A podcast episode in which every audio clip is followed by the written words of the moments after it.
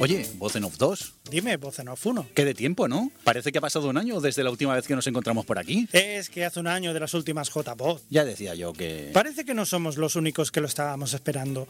Tenemos una sala repleta de podcasters y oyentes que han venido desde todas partes a Alicante a disfrutar del podcasting como nosotros. Pues nada, bienvenidos y bienvenidas a las decimosegundas jornadas de podcasting y a este maravilloso escenario, el Centro Cultural Las Cigarreras, la antigua fábrica de tabacos, centro de trabajo de miles de mujeres alicantinas durante dos siglos. En los últimos años ha sido reconvertido en un centro que alberga todo tipo de iniciativas culturales y que este fin de semana se convierte en el epicentro del podcasting en España. En este escenario vas a poder escuchar unos cuantos podcasts de todos los que han venido hasta aquí. Y como siempre, si no tienes la oportunidad de estar en esta bonita ciudad o si estás de camino, podrás verlos en directo en YouTube y escucharlos en Radio Podcastellano, radiopodcastellano.es y sus aplicaciones de iOS y Android. Esperamos que paséis un feliz fin de semana en nuestra compañía. Y no nos demoramos más. ¡Que empiece la fiesta del podcasting!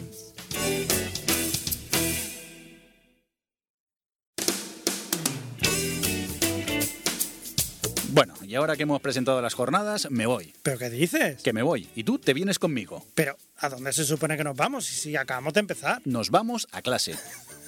Pero se te ha ido la olla. De eso nada. ¿Qué tal fueron tus notas en historia?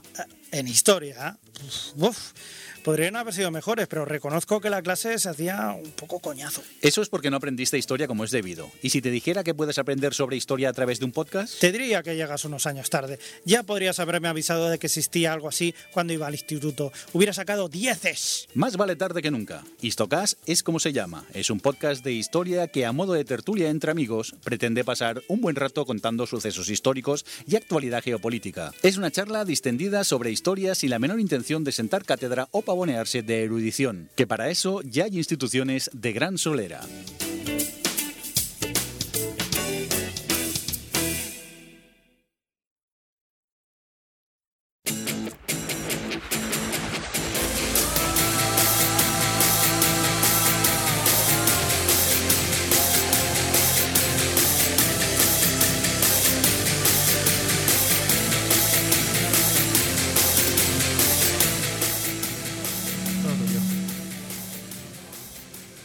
Esto es Blistocast, no es Histocast, pero casi.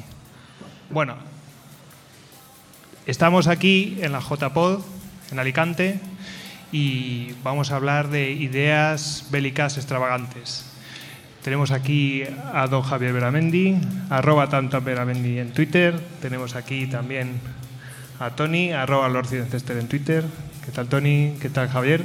¿Qué hay? Buenas. No intentéis seguirme en Twitter, es un erial, no hay nada. Buenas tardes, aquí dando gracias a la gente de Lucentum que nos ha acogido para este directo y dándoles gracias por haber venido. Bueno, venimos un poco acelerados y vamos a intentar relajarnos y partirnos un poco la caja eh, con todos estos temas que hemos traído, que algunos son muy conocidos y algunos los hemos tratado en Istocast, pero bueno, viene a ser una reflexión sobre, bueno, a veces algunas ideas pues son, bueno, descabelladas y otras realmente finalmente tienen utilidad. Bueno, eh, no sé qué más comentaros. Ya sabéis que a todos nosotros nos podéis encontrar en istocast.com y el que no lo sepa, pues es que no es seguidor nuestro, porque lo- lo- siempre lo decimos. Y sin más, como tenemos el tiempo bastante limitado, vamos a empezar a hablar y a lo mejor si hay suerte y tiempo, pues porque nos enrollamos mucho, le damos mucho a la musculosa, pues entonces podemos hacer una ronda de preguntas en las cuales os daré tres advertencias que creo que ya conocéis. Bueno, vamos a empezar, empiezo yo, voy a hablar de un invento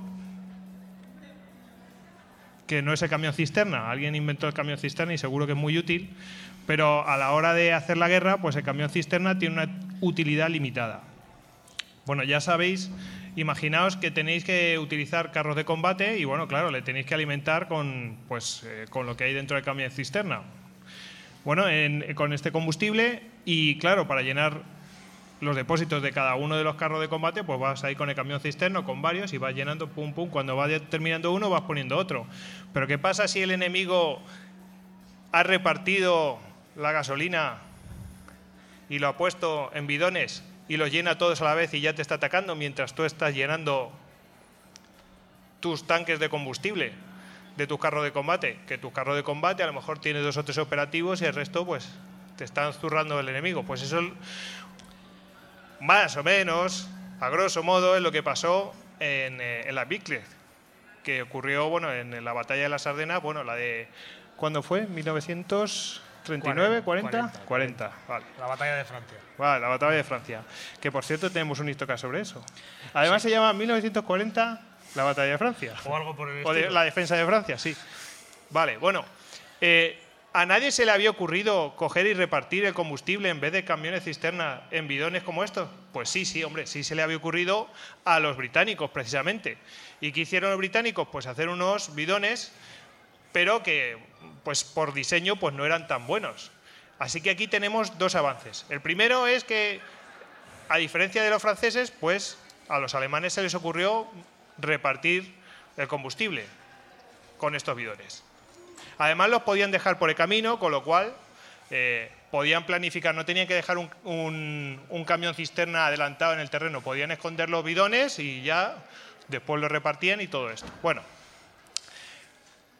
los alemanes habían intentado hacer el bidón, este que se ve en la presentación, y bueno, el diseño no le gustó mucho.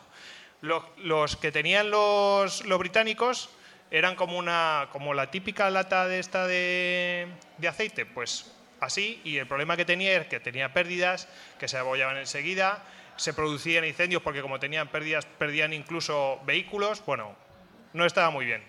¿Y qué ventaja tenían los alemanes? Lo- Los alemanes con este invento, que bueno, tiene aquí, pues se llama, bueno, luego busco el nombre. Bueno, sí, lo tengo aquí. Lo tengo aquí. Wehrmacht Einheit Canister.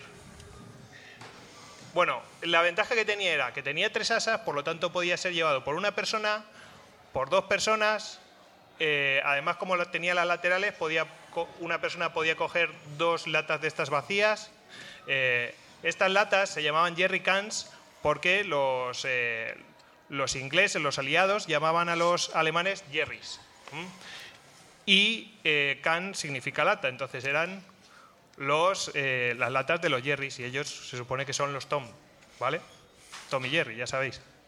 Bueno, el caso es que estas latas tenían la ventaja es que eran apilables, el líquido se podía expandir por dentro y decís, bueno, es que la lata, esas estrías que tienen en los laterales permitían su expansión, además le daban mucho más resistencia, luego además, pues, pues lo que os he dicho, eran más transportables y además se formaba una, una cámara de aire eh, ahí en, en donde están las asas, con lo cual permitían incluso la, su flotabilidad.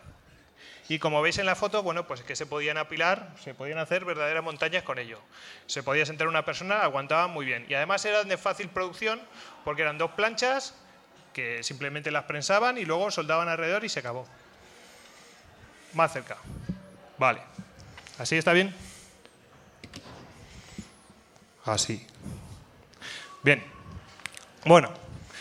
Em, encima, eh, la boquilla que tenían, el tapón, No, no habrá mucho la boca. Vale, cosas del directo. Eh, encima, el tapón era solidario con, el, con lo que es la lata. No se perdía. Es decir, no podías perder el tapón porque iba unido. Y encima tenían una cánula, con lo cual entraba aire, con lo cual se podía vaciar y llenar rápidamente porque el aire salía muy rápidamente y entraba muy rápidamente.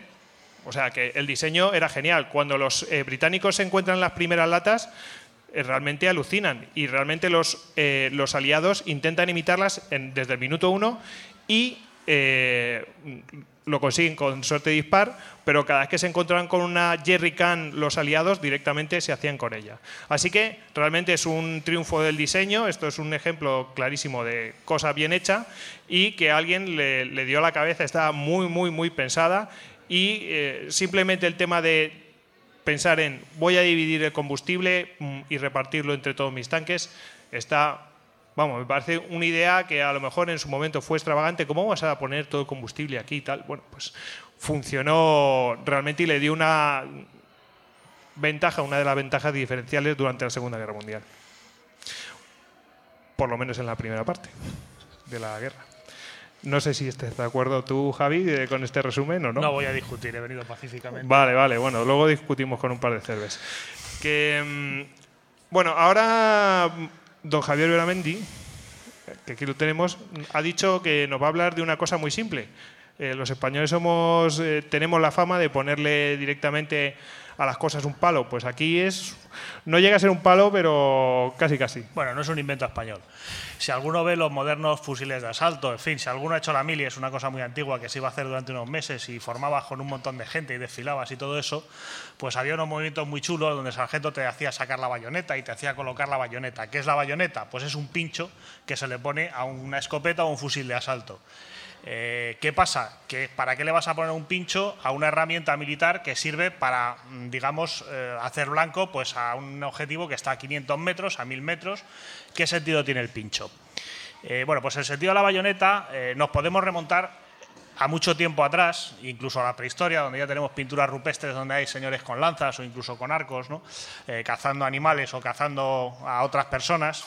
Lo de animales no lo vamos a meter aquí tampoco y realmente eh, bueno, pues es una, dinámica que en la historia militar se va produciendo entre el combate cuerpo a cuerpo y el combate a distancia. Eh, nos vamos a adelantar un poco, no vamos a hacer un recorrido por todas las épocas, sería un rollo y además me acabarían echando de aquí. Eh, sobre todo Tony, que tiene que hablar después.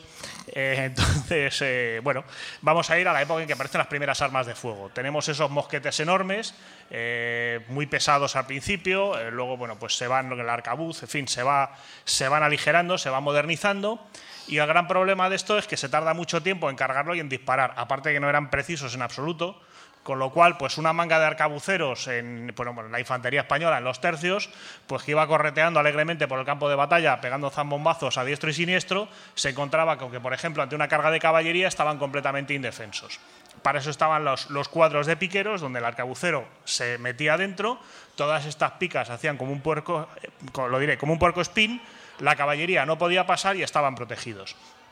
¿Qué pasa? Que va mejorando el, digamos, el diseño del arma de fuego eh, y el piquero empieza a ser inútil. Es decir, cuanto más rápido puede disparar el, arcabucero, más interesa que haya arcabuceros y no piqueros que en el fondo están ahí más o menos fijos hasta que tenemos un choque de un cuadro de picas, que es una cosa muy aparatosa o era una cosa muy aparatosa, pero realmente cada vez se iba realizando menos. Desaparecen los piqueros, cada vez hay más tiradores, pero hay que buscar una forma de que estos tiradores pues, se puedan refugiar. ¿Qué hacemos? Ahí está el truco, le ponemos una bayoneta.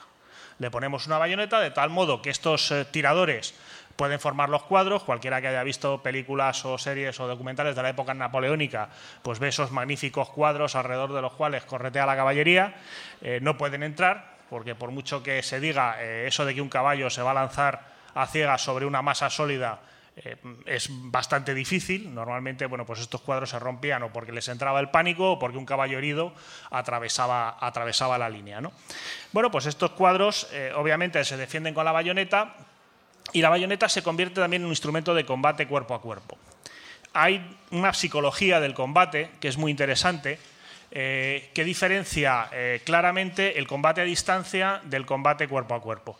El combate a distancia es impersonal, sobre todo en las épocas siglos XVIII-XIX, donde las armas no son demasiado precisas, eh, donde el ritmo de tiro, pues tres disparos al minuto, aquello era, vamos, una maravilla, eh, con lo cual el ritmo de tiro es lento, sobre todo para los estándares que podamos tener actualmente, y donde, bueno, pues había grandes hileras de soldados, más o menos lejos, que se disparaban, y bueno, pues normalmente no se daban y sobre todo, como digo, era muy impersonal, es decir, no me está apuntando a mí, está apuntando a Johnson, lógicamente, es decir, yo no corro ningún riesgo porque estos tíos tiran como cenutrios, y sí, de vez en cuando pues a Johnson le pegaban un tiro, lo cual era una pena, pero era mucho menos malo que que me lo pegaran a mí.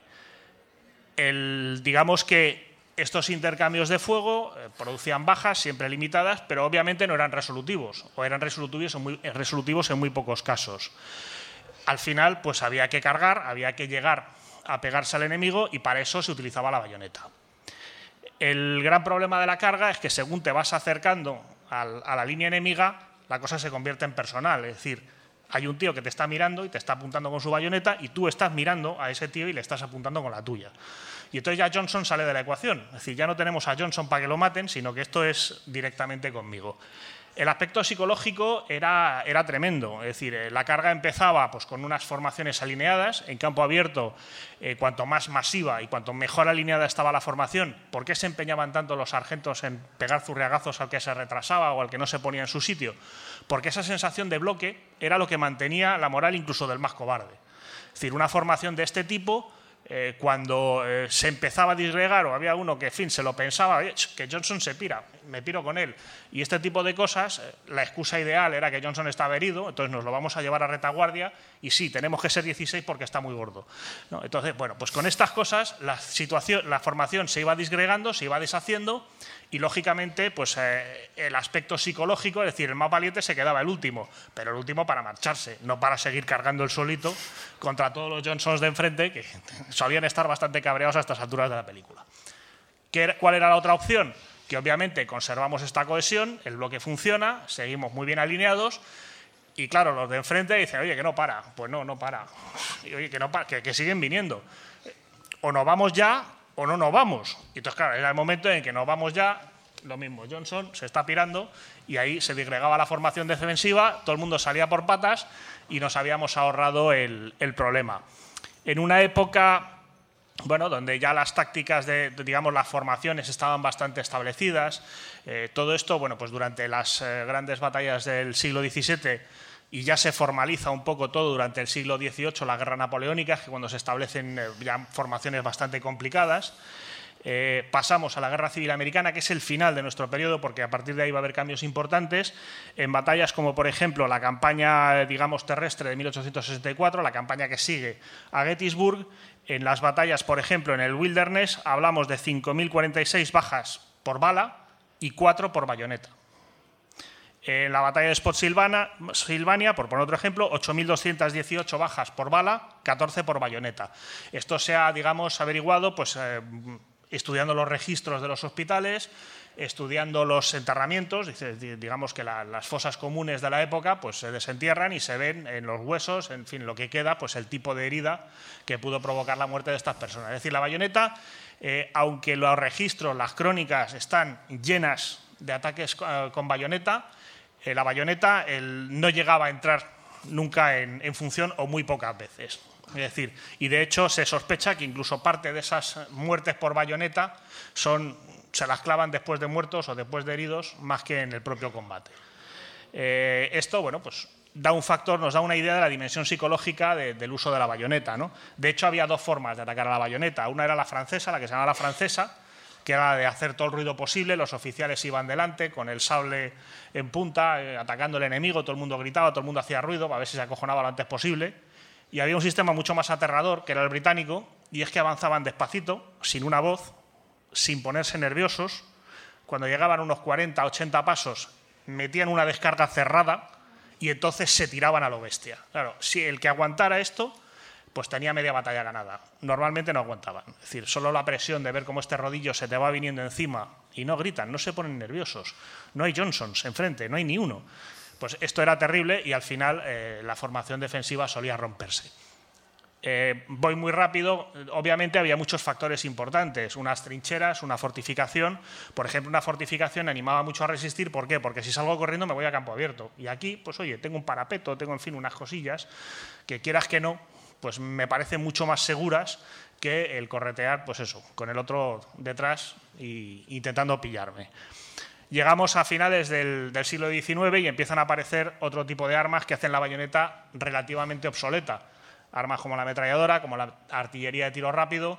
Estas formaciones eh, desaparecen y vuelve a ser interesante la bayoneta. ¿Por qué? Porque luchamos en formación dispersa.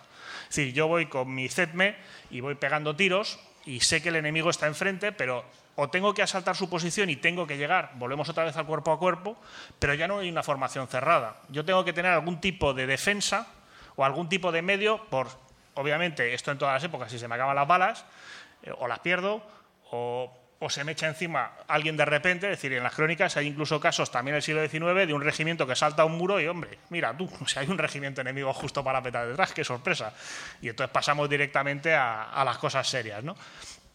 ya digo que, bueno, pues eh, al final esta idea que parece absurda, pues eh, fue teniendo, siempre tuvo su razón de ser Y hoy en día pues, nos queda un poco esa idea de que bueno, pues en los combates, sobre todo dispersos de unidades pequeñas que tenemos en la época moderna, pues siempre existe y cada vez más la posibilidad de llegar a las manos, sobre todo en, bueno, pues en edificios y este tipo de cosas, y la bayoneta, pues ya sea engarzada en, su, en el arma o directamente a lo bestia, cogida con el puño, pues siempre tiene su utilidad. Y no me enrollo más, que luego me riñen. Como podéis ver en la imagen, han salido la evolución. La verdad es que eso, eso está bonito verlo, porque en la primera imagen se metía en el cañón y, el mango que tiene la bayoneta es, es buenísimo, porque eh, se adaptaba a cualquier tipo de cañón, a lo que se llamaría el calibre, ¿no? Y, si disparabas pasaban cosas curiosísimas. Claro. Luego ahí se, engarzaba, ¿no? Se, quedaba, se enganchaba. Em, y, bueno, ya las modernas, pues es que directamente es un puñal y una parte de la empuñadura, pues tiene para tiene esa argolla para poderlo enganchar. La verdad es que está interesante. Bueno, yo todo esto lo voy a saltar porque lo voy a dar para después. Así que, Tony, no. He saltado un poco demasiado. sí, ahí, ahí, ahí. Tanto salto. Vale, bueno, Tony nos va a hablar de unas cosas muy divertidas. Bueno, de hecho el nombre mola, ¿verdad, Tony? Bueno, teníamos que hablar de extravagancias bélicas y vamos a hablar ahora de los llamados los Hobart Funnies, los divertimentos de Hobart. Y los divertimientos de Hobart podríamos decir que son los hijos de este hombre que aparece aquí, que la verdad visto en pantalla grande impresiona, que es el cuñado de Montgomery. No estamos diciendo que Montgomery sea un cuñado, eso podría dar para otro programa, sino que eh, el hermano de, este hombre, su hermana Elizabeth, eh, se casó con Monty. El general eh, Sir Percy Steghorn, tenía un nombre muy inglés, Percy Cleghorn Stanley Hobart, que voy a recurrir notas de producción, era un veterano de la Primera Guerra Mundial que cuando surgió el Royal Tank Corps, el cuerpo de blindados británico, él fue de los primeros en apuntarse. Pero claro, en esos tiempos la caballería convencional, la caballería toda la vida, caballo y así, estaba siendo desafiada por lo que serían los blindados, por la caballería blindada. Y eh, Hobart era partidario de los blindados, lo cual pues evidentemente le brindó la enemistad de la vieja escuela que para mirar de apartarlo de en medio lo exilió a Egipto, a una unidad que se llamaba la División Móvil, que estaba en Egipto, que posteriormente evolucionaría a la séptima división blindada, que supongo que tampoco en ese momento nos dirá nada, pero si hablamos de las ratas del desierto, las enemigas de Montgomery, ay, de Rommel, perdón, las enemigas de Rommel, supongo que ya os llamará más la atención. Un poquito. La cosa es que poco antes de que empiece la guerra, eh, Hobart es llamado de nuevo a Inglaterra, mm, tiene que retirarse, tiene que entrar en situación de retiro, pero lo recupera para servicio activo un admirador, un admirador que se llamaba Sir Winston Churchill, que casualmente era el primer ministro de Gran Bretaña en esa época. Y le pone al mando de una unidad, que es la 79 División Blindada. No es que los británicos tuvieran otras 78 divisiones blindadas, se le da este nombre especial porque es una unidad pensada para resolver un problema. Y el problema es que unos años antes, en 1942, los británicos habían intentado dar un golpe de mano en Francia, concretamente en el Dieppe, que fue un fracaso. Eh, fue como una especie de entreno para el día D y lo mejor que pudo sacar allí de ese golpe de mano fueron lecciones que aprender, lecciones que aprender de qué no se tenía que hacer. Y con esas lecciones en mente se fichó al señor Hobart para esa 79 división, que más que una división blindada convencional, era una especie de think tank, que hablando de tanques, como en este caso, pues no deja de ser cuanto menos curioso. Y vistas estas lecciones, pues decidieron, vamos a ver, eh, cuáles son los principales obstáculos con los que nos podemos encontrar en un desembarco. Y uno de los primeros obstáculos son los búnkers. Mm, si habéis visto salvar al soldado Ryan, pues habréis visto que un soldado alemán metido en un búnker puede ser muy letal, muy mortífero. ¿Y cómo quiere Jova resolver este problema, quitar el búnker de la ecuación? Pues para eso recurrió a un vehículo blindado, a un tanque británico, el Churchill, una bestia de 40 toneladas, la que se le podían hacer mil y un arreglos, y empezó a tunearlo, por usar un término moderno. Y aquí tenemos dos variantes. La variante que tenéis arriba, que lanza fuego en plan dragón Targaryen, no es un dragón, es el Cocodrile, que es un Churchill, un carro Churchill, que supongo que a los que juguéis a World of Tanks os sonará, al que se le ha puesto... también. También, otro Yo clásico. no juego a cosas frívolas. Tú eres una persona seria. La cuestión es que a este carro Churchill se le adjuntó un remolque, eh, una especie de tráiler que llevaba 1.800 litros de gasolina y con un dispositivo podía lanzar llamas hasta 110 metros. Era un lanzallamas que podía alcanzar 110-140 metros. Claro, si estas llamas alcanzan la rendija de un búnker donde hay soldados alemanes, pues estos soldados alemanes morirán por el Führer de una forma especialmente terrible. Con lo cual, eh, esta arma fue sobre todo una arma tremenda psicológica, porque hay casos, bastantes casos, en los cuales unos soldados alemanes que veían este bicho lanzando llamas acercarse, pues directamente la lealtad al Führer era secundario, lo primero la vida y se rendían masivamente. El otro vehículo que tenemos, el de abajo, es el ABRE. No abre nada significa, la palabra ABRE viene de Armored Vehicle eh, Royal Engineers, el vehículo blindado de los reales ingenieros. Era un vehículo diseñado para prestar apoyo a las unidades de zapadores y de ingenieros que se encargaban de desmontar los búnkers. Y concretamente iba, la ventaja que tenía es que en el cañón, en vez de llevar el típico cañón contra carro, llevaba el mortero Spigot. Era un mortero que podía lanzar proyectiles de 290 milímetros. Para hacernos una idea de la comparación, un cañón normal de artillería medio eran 150 milímetros y lanzaba estos proyectiles contra búnkeres que a los cuales les dieron el mote a los proyectiles de los cubos de basura voladores, los flying dustbins. Entonces, se hicieron más arreglos con el Churchill. ¿Qué otros obstáculos podemos encontrar en un desembarco? Zanjas. Entonces, para poder superar estas zanjas, se creó el ARC, que es la abreviatura del Armored Ram Carrier, el, portador de, bueno, el blindado portador de rampa. Entonces, aquí tenemos las dos variantes. Tenemos una en que directamente dejaba caer el puente encima de la zanja y en la variante que tenemos a nuestra derecha, directamente el vehículo se metía dentro de la zanja y desplegaba esos apéndices que se ven por los lados, de forma que el propio tanque era como una especie de rampa en sí, lo cual ayudaba bastante a superar los obstáculos. Otro vehículo que también se creó es el que tenemos a mi derecha que es el Churchill portador de fajinas. De la misma forma que podías descargar una rampa para superar las zanjas, también podías descargar pues, estos leños que aparecen aquí, que es la forma en la que tradicionalmente desde la antigüedad se han superado las zanjas o trabajos defensivos hechos para obstaculizar el avance de infantería. Esto sí que es eh, mezclar la tradición con la modernidad. Bueno, es, es, tiene ese cierto toque de excentricidad británico, de juntar lo clásico con... Pues realmente el personaje de Hobart, eh, excéntrico, lo era un rato. Y el vehículo de la izquierda es el Bobin. ¿De dónde viene el nombre de Bobin? Porque lleva una bobina que, deja. Mm, pues una de las colecciones que se aprendió de Dieppe era que los blindados en la playa, pues a veces se hundían supongo que alguno puede haberse encontrado pues que alguna noche pues ha llevado el coche a la playa y al día siguiente pues ha tenido que llamar a la grúa para que te lo saquen. Una experiencia curiosa cuanto menos. Y eso no te pasaría si tuvieras un bobin, porque el bobin directamente dejaba esta especie de alfombra de tela, una alfombra gruesa, de forma que los tanques pudieran pasar por encima y no quedaran hundidos en la arena, pudieran avanzar sin problemas. Eh, tengo una, una, duda, o sea, quiere decir que este va dejando aquello y luego vienen otros más detrás, ¿no? Sí, luego van otros siguiendo allí eh, la cola y como si dijéramos marca el camino, lo cual iba también bien porque con este bobin, con la alfombra, también marcabas que ese sitio no había minas. Y de minas vamos a hablar porque el siguiente vehículo del que hablaremos es para luchar contra los campos de minas que es concretamente estos, el Sherman de abajo, que es el Sherman Crab, el cangrejo. El cangrejo, como podéis imaginar, eh, lo que tiene delante es una especie de rodillo con un motor y todo lo que va saliendo de él son unas cadenas.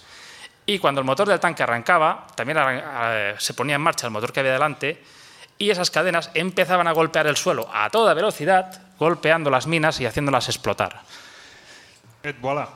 No, debía ser espectacular.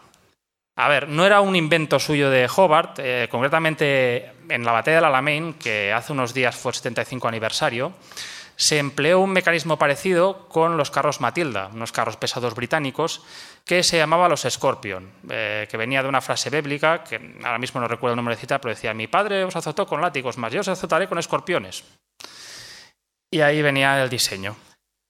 Y como vemos, también se pudo emplear en el, posteriormente en el Churchill, como tenemos allí arriba. Ah, aquí. Este Realmente el Churchill, mm, por copiar a David, es un poco como la Transporter, te hace de todo ahí. El Transporter. Le puedes acoplar cualquier cosa, parece un Lego, tío. Y el último obstáculo, que es el más importante en un desembarco, es el mar. No tienes, no vas saliendo de tierra. Tienes que desembarcar en el mar, has de llegar. Normalmente, pues hay unos señores al otro lado te están bombardeando. Tú estás allí, pues como un patito en el agua, recibiendo tiros. Y todo apoyo blindado va bien. Y para, esto, para poder contrarrestar esto, ¿qué es mejor que un tanque flotante? Y es este concretamente, el Sherman Duplex Dive. Se aprovechó el Sherman porque yo imagino pues, que con las 40 toneladas que pesaba el Churchill, pues a ver, era muy polivalente, pero podría ser bastante espectacular meterle una cosa de estas. Se había probado con carros blindados más ligeros, pero al final se optó por el Sherman, por un diseño ya americano. Y para eso se aprovechó un sistema que en 1941 inventa un ingeniero húngaro llamado Nicolás Strausser, que es esta pantalla, como si dijéramos, de tela, que al levantarla eh, generaba mayor flotabilidad y permitía que el tanque flotara. O imaginaros la imagen, pues el tanque flotando allí por el mar hacia adelante. Las palabras hay una fuga tenían un aspecto terrorífico en ese momento. Cuando estás en un bicho de 30 toneladas en medio del mar, eh, terror, pánico, ¿Estos dolor. de los que se, se emplearon en el desembarco de Normandía? ¿O Sí, estos se llegaron a emplear, lo que pasa es que había un problema y es que, a ver, un ve- vehículo de estos va muy bien cuando el mar está tranquilo, cuando estás cruzando un río, pero claro, en medio de la- del Canal de la Mancha, ese día no hacía muy buena ese mar? día, eh, se- de hecho, se había retrasado, si no recuerdo mal, se había retrasado el desembarco por las condiciones meteorológicas, lo cual, pues bueno, aunque eran buenas, pues no eran tan buenas como para que estos vehículos pudieran tirar adelante. Y de hecho, muchos se perdieron y la verdad es que los pocos que llegaron a desembarcar, porque este vehículo sobre todo lo emplearon los británicos, los americanos, los americanos pasaron de los Churchill, porque claro, meter un tanque más mm, les desmontaba la cadena logística, según decían ellos. Pues los americanos con el Sherman Duplex Drive, pues evidentemente en Omaha les hub- hubiera ido muy bien. Pasa que en Omaha desembarcaron demasiado pocos como para que al final pudiera servir de alguna cosa. Y a nivel de balance, bueno, mm, funcionaron. Pues la verdad es que colaboraron bastante bien. Mm, En los desembarcos británicos no hubo demasiados problemas. En Omaha, pues quizá un vehículo de estos no hubiera ido nada mal. Y de hecho, estos vehículos se seguirían empleando. Los Sabre, concretamente, llegaron a emplearse en Corea en el 51, con lo cual, pues bueno, parece ser que las excen- excentricidades del señor Hobart eh, realmente valieron la pena. Pa- Es lo que decíamos, es bueno, es una idea extravagante, pero algunas veces funciona. Otras Ah. no, ¿eh? Pero Arréglelo todo con un tanque, ponga un tanque en su vida. eso es un tanque flotante en su vida. Bueno, eh, yo voy para atrás porque voy a hablar de una cosa que a lo mejor os parece muy insólito, pero los japoneses en plena Segunda Guerra Mundial, pues para enfrentarse a los americanos en una situación bastante difícil, por decirlo de alguna manera, pues se les ocurrió que podían mandarles bombas a través de globos. Y diréis, bueno, ¿funcionó o no? Bueno, yo voy a dar una serie de datos que a lo mejor eh, os hacen pensar de decir, ostras, pues no era tan mala idea, ¿vale? Eh, bueno, estos globos, eh, que eran de hidrógeno, podían llevar hasta 15 kilos de explosivos, eh, de fragmentación y otros 5 de material incendiario. Bueno, la idea era pues eh, poner la situación bastante jorobada a los estadounidenses en su propio terreno. De hecho, creo que es el primer ataque aéreo que recibieron los norteamericanos después de Pearl Harbor. Eh, Pues posiblemente. sí, y por lo menos en el continente americano, mm, yo creo que sí. Sí, en, en suelo propio posiblemente. Sí. México no tenía una fuerza aérea con cara y ojos por entonces. Para y que Canadá ya estaba ocupada. ¿no? para que veáis que la situación en, en que se mm, toma esta decisión, además de otras, otras locuras que podíamos haber traído aquí, pero bueno, esta me parecía que era la más pintoresca. eh, estamos hablando de septiembre de 1944 y dura hasta abril de 1945. Es decir, son unos pocos meses y la guerra ya se está acabando y la cosa para los japoneses pinta no mal, pinta peor. Y bueno, pues se lanzaron unos 9.000 globitos de estos. Bueno, de esos 1.000, o sea, de esos 9 9.000 llegaron unos 1.000. ¿Y por qué llegaron? Pues llegaron por esto. La teoría era que tenían que llegar, llevar, o sea, ir por una serie de corrientes eh, atmosféricas y tenían que llegar directamente al continente. Y utilizaban, iban a unos 9.000 pies, si no me equivoco, y tenían que ir por una corriente que se llamaba el jet stream. Estas corrientes de, aire, no el jet stream concretamente, pero bueno, los, eh, españoles lo utilizaban para hacer el, el torno a viaje, que era, vamos, lo descubrió Urdaneta y tenían que hacer, utilizar esos vientos para volver al continente americano desde Filipinas. Bajaban, iban desde Filipinas, subían por Japón y luego cogían ya la, corriente atmosférica y llegaban hasta allí. Pues eh, la idea es la misma, pero para lanzarle globitos. Y bueno, pues, eh, ¿qué éxito tuvieron? Pues mil llegaron allí a territorio norteamericano y se tiene registro de 285 que eh, pues tuvieron realmente éxito, crearon incendio, explosión, etc. Eh, se tiene además constancia de un caso de que murieron cinco niños, bueno, estas cosas que realmente pues espantan, ¿no? Pero, pero claro, luego dice, bueno, esta idea es un poco peregrina en que les ayuda a ganar la guerra. Vale, no les ayudó a ganar la guerra, pero yo aquí dejo una reflexión. Cuando hicieron esto, prácticamente en invierno, ¿Habéis visto cómo han estado ahora los incendios en, California y los años anteriores y bueno, lo que hemos vivido aquí en, Galicia, ¿no? Ostras, ¿hubiera funcionado si lo hubieran hecho en otra época, hubiera sido más masivo y desde el principio de la guerra? Ahí lo dejo. ¿Hubiera sido buena idea? En principio parece una idea ridícula, pero ahí queda. Bueno, creo que tenemos algo de tiempo, ¿no? Bueno, hombre, ideas, yo creo que ideas hay muchas, ¿no? Al primer piloto al que le dijeron vamos a hacer aterrizar un avión encima de un barco, debió de estarse riendo una semana hasta que le dijeron no, no, vamos a hacer aterrizar un avión encima de un barco. Esto es una idea que ahora mismo pues eh, la tenemos más que vista en, en todo tipo, digamos que la aeronaval pues que nace, ya empieza con sus pinitos antes de la Primera Guerra Mundial y sobre todo nace en el periodo entre guerras, pues, pues lo dicho, ¿no? Es una especie de, bueno, pues de, pequeño milagro y que luego pues va a revolucionar completamente la guerra naval. De hecho, eh, a partir de 1942, pues ya tenemos batallas entre flotas que nunca llegan a verse físicamente, sino que todo se hace pues mandando mm, flotillas de aviones que tiran sus torpedos, sus bombas, se vuelven. Y este tipo de cosas, ¿no? El, acorazado, de hecho, pues eh, desaparece. Y hablando de acorazados, por ejemplo, eh, hay un caso muy curioso que es el Dreadnought, el Dreadnought es lo que se llama el primer acorazado, lo que se llamó el primer acorazado monocalibre. Eh, lo fabricaron los ingleses antes de la Primera Guerra Mundial y lo que hizo fue reducir a cero por completo el valor de su flota. Los británicos tenían la flota más poderosa del mundo, eran acorazados antiguos, eran acorazados, digamos, que tenían cañones de diferentes calibres, digamos, como armamento principal, lo cual daba problemas logísticos, problemas de mantenimiento, problemas de capacidad de fuego. Y entonces fabrican el Dreadnought y ¿y qué hacemos si en vez de 30 cañones le ponemos 8, pero 8 bien grandes y todos iguales. Pues fantástico, así lo hicieron. Resultado, eh, estos barcos eran tan superiores a todo lo que existía en ese momento que pusieron el contador a cero.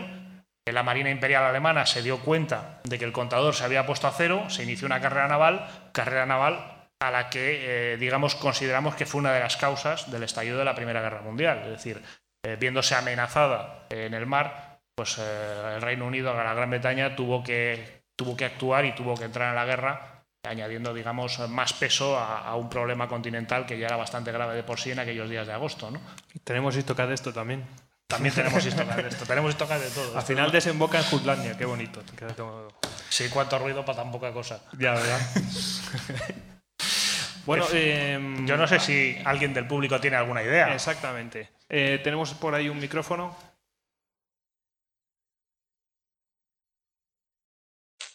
Oye, lo hemos conseguido. Podéis, ah, hemos llegado a que podéis preguntar. A ver, ahora me odiaréis por contradeciros. El primer bombardeo a Estados Unidos, no se oye, no fue un, eh, un hidroavión plegado en un submarino a finales del 42.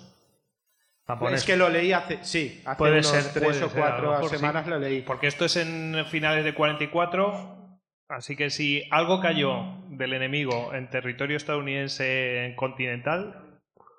Sí, sí, pero, pero oye, oficialmente es así. Lo que no estoy seguro es si fue Estados Unidos o fue Panamá. Porque sé que había un plan para, para reventar las exclusas del canal y evitar. Eso fueron los tipo I a final del 45, creo. No, no sé. ¿Tan tarde? No, no, no, no, no puede ser final.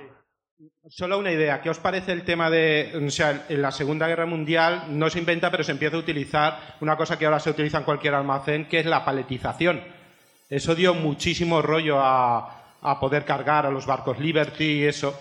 No sé si conocéis algo del me tema. Encanta, me encanta que. yo no lo conocía, pero me encanta que digas ese tipo de cosas. No sé si, si es cierto. O sea, vamos, si es cierto, me encanta porque cuando hablamos de los bidones, Estamos hablando de cosas que utilizamos hoy en día y lo de la paletización, macho, es que...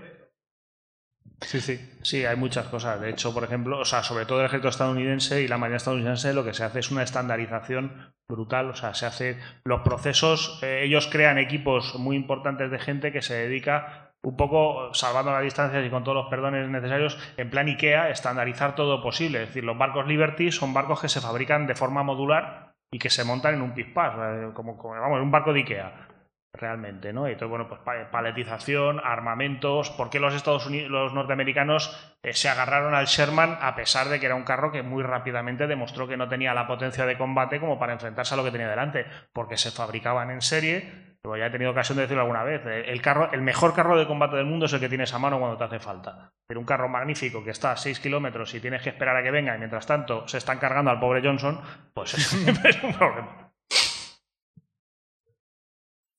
¿Más preguntas? Sí. Eh, la famosa flecha de plata alemana que iban a hacer el bombardero estratosférico que iba a bombardear. De eso tenemos un H-file de un señor que contaba algo de eso. Sí, el de Peter Brill. Sí, sí, Una charla al Aeroclub de Sabadell. Bueno, estos son proyectos maravillosos. se gastan recursos, ya se sabe, de cada mil proyectos que se empiezan, cinco salen bien y uno sale rentable. Lo podemos, eh, podemos contar así brevemente. Es, la idea era crear un bombardero que fuera hasta Nueva York y les tiraba cuatro bombas. Y esa era la arma secreta que tenían y el gran plan ya, el América Bomber. Yo, mi, opinión es que muchas veces esto era la idea de un ingeniero que supongo que, vista que muy probablemente acabara yendo al frente este y muriendo como un soldado de infantería, pues cualquier idea quimérica se presentaba ante algún gerifalte nazi. ¡Mire, yo tengo el plan para el arma que vencerá a los aliados! El gerifalte de turno, pues encantado, le empezaba a dar presupuesto, equipo y tal.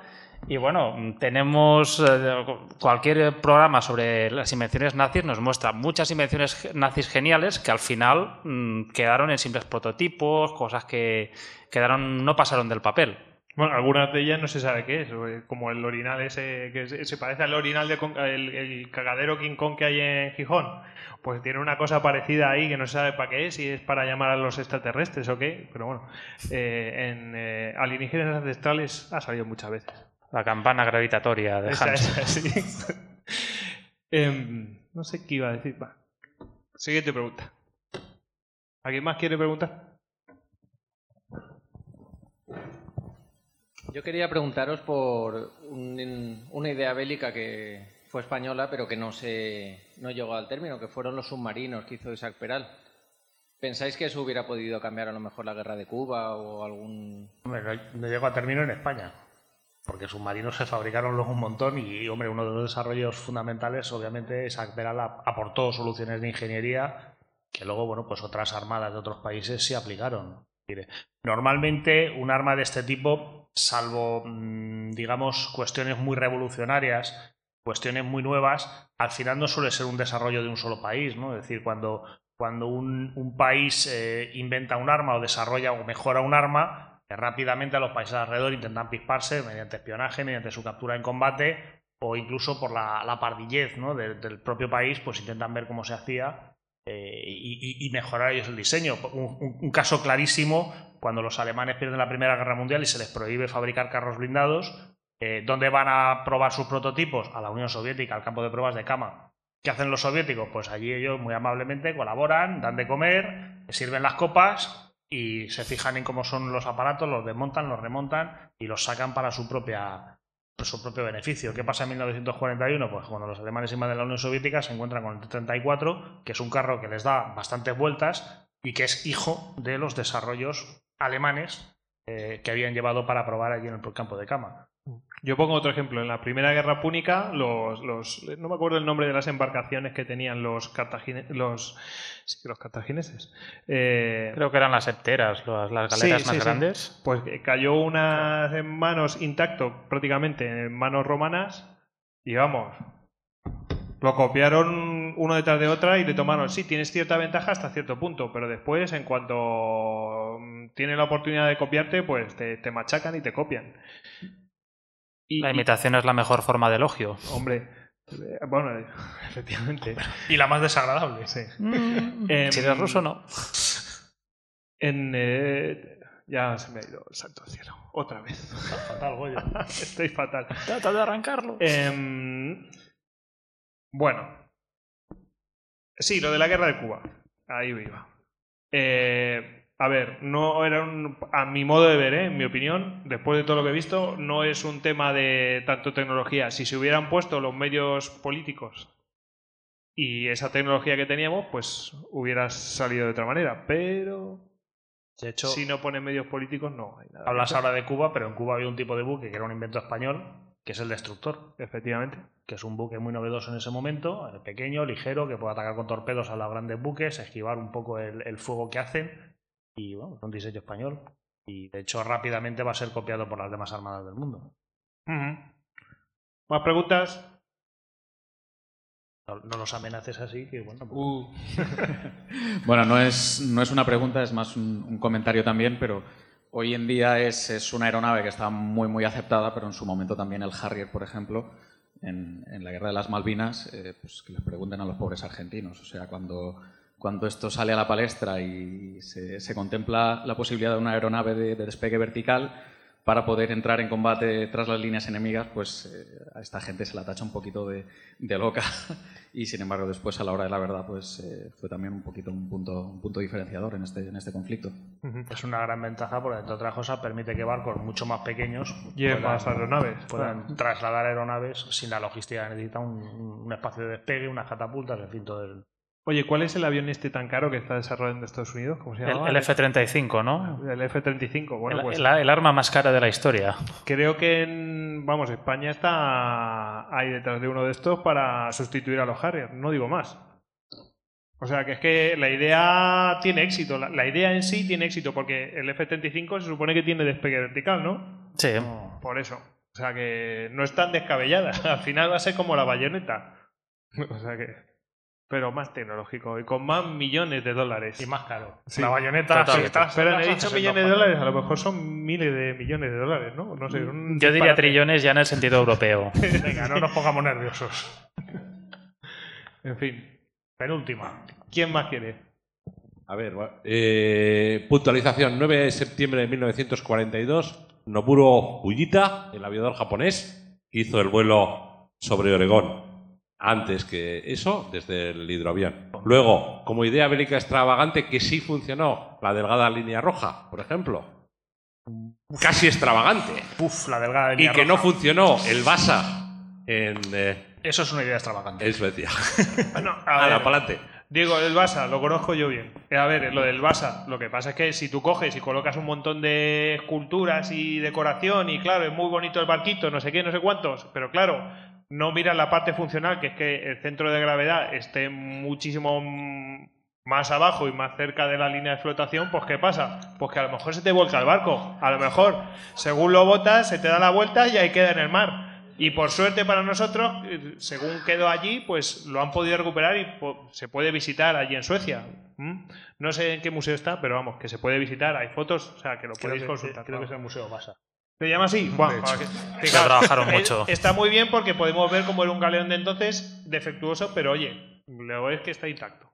Eh, lo- eh, La delgada línea roja no. La delgada línea roja parece que es más. mm, surge de la necesidad que no de otra cosa. O sea, esa línea de infantería británica, creo que recordar que eran Highlanders, que les vienen los rusos delante y ¿qué pueden hacer? Pues primera fila dispara, primera fila carga, luego segunda dispara y una vez ha cargado, mm, ir saltando toda la- todo el plomo posible para que al final pues la caballería rosa tenga que huir por piernas. Yo, yo añadiría que además es, es, la, es el elemento clave de la profesionalización al máximo de un ejército. Es decir, están entrenados para disparar mucho más deprisa para cargar y disparar mucho más deprisa, lo cual hace falta que no necesites lo que, era lo que había sido tradicional, porque ya estamos en Crimea en 1854, si no me equivoco, pero lo que había sido tradicional, que eran tres líneas para poder mantener una cadencia de fuego, pues si estos señores están mucho mejor entrenados, disparan mucho más deprisa, pues con dos líneas mantiene la misma fuerza.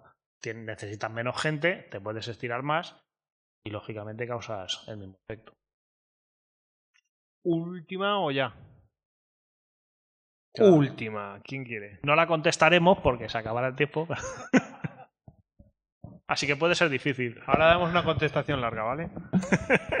no, no, e, es muy corta. Eh, Tony, esa bandera que tienes. Explícalo. No, a ver, nuevamente no se, oye, no, se oye el micro. Si no, pásale este mismo y ya está. Sí.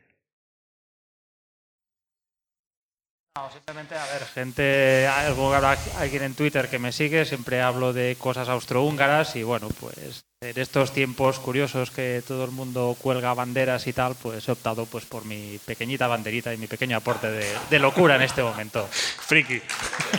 A ver, la situación es desesperada, pero no nos la tomamos en serio. Con lo cual, pues aquí, aquí estamos. Bueno, y antes de despedirme, bueno, despedirme yo y despedir a mis compañeros, Ah, Como es algo que yo quería decir desde el principio, queríamos dar las gracias a los asistentes, pero se me ha olvidado y entonces, bueno, lo digo al final que también queda bien. Sobre todo las gracias a los que se han quedado. Exactamente. Valientes. y a, a, la organización, bueno, pues que ha hecho posible que estemos aquí. Así que un aplauso también para ellos.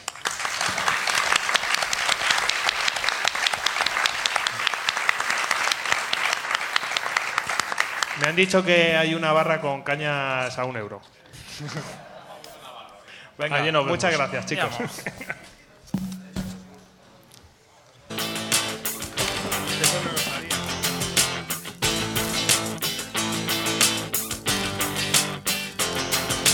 Putting on my gloves, putting on my coat. Then another photo and the letters that you wrote. I head out.